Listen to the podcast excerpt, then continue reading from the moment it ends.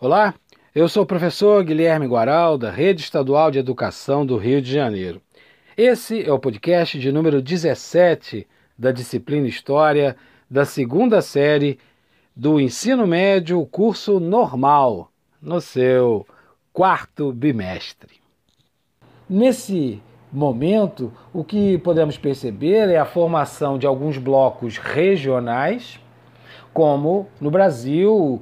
É, percebemos com Brasil, Argentina, Uruguai, Paraguai, quando criou o Mercosul, ou os países do Sudeste Asiático que criaram o que chamamos de tigres asiáticos, com Coreia do Sul, Taiwan, Singapura. Né? É, a própria questão do NAFTA, Estados Unidos, Canadá e México, e o embrião da União Europeia. Então, esses movimentos começaram a aparecer.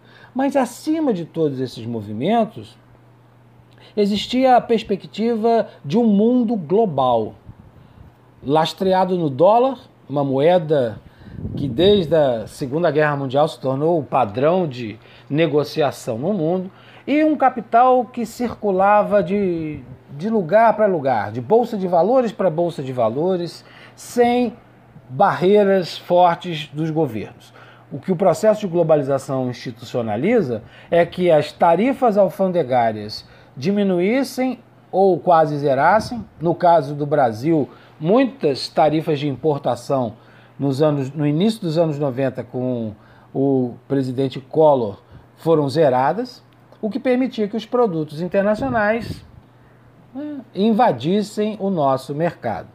A ideia é que a contrapartida fosse para todos todos pudessem usufruir dessa cartilha liberal.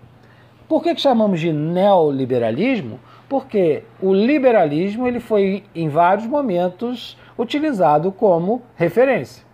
Ser liberal significava defender um Estado mínimo, um Estado que não se envolvesse diretamente com as questões econômicas e desse liberdade para os industriais, os empresários negociar preços a partir da, da lei da oferta e da procura. Com isso, o neoliberalismo era propor, proposta de algo novo. Neo em latim significa novo. Então seria um novo momento em que o liberalismo comandaria. Mas, como sabemos, nem todos os países que defendiam o neoliberalismo abaixaram suas tarifas alfandegárias internas, como no caso dos Estados Unidos. Então era meio fácil que eu digo, não faça o que eu faço.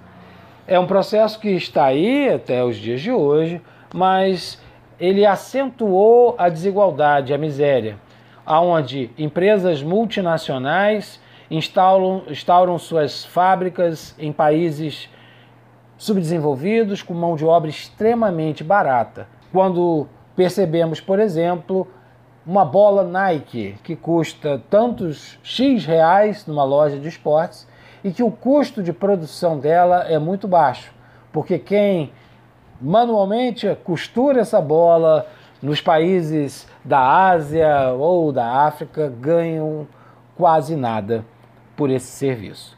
O lucro dessas empresas é gigantesco e circula pelo mundo a globalização e o neoliberalismo, o que eles têm conseguido é ampliar a desigualdade social e econômica pelo mundo. Bem, aqui terminamos esse podcast.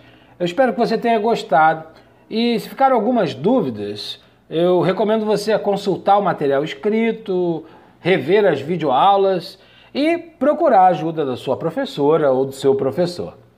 Grande abraço e até o nosso próximo encontro. Valeu!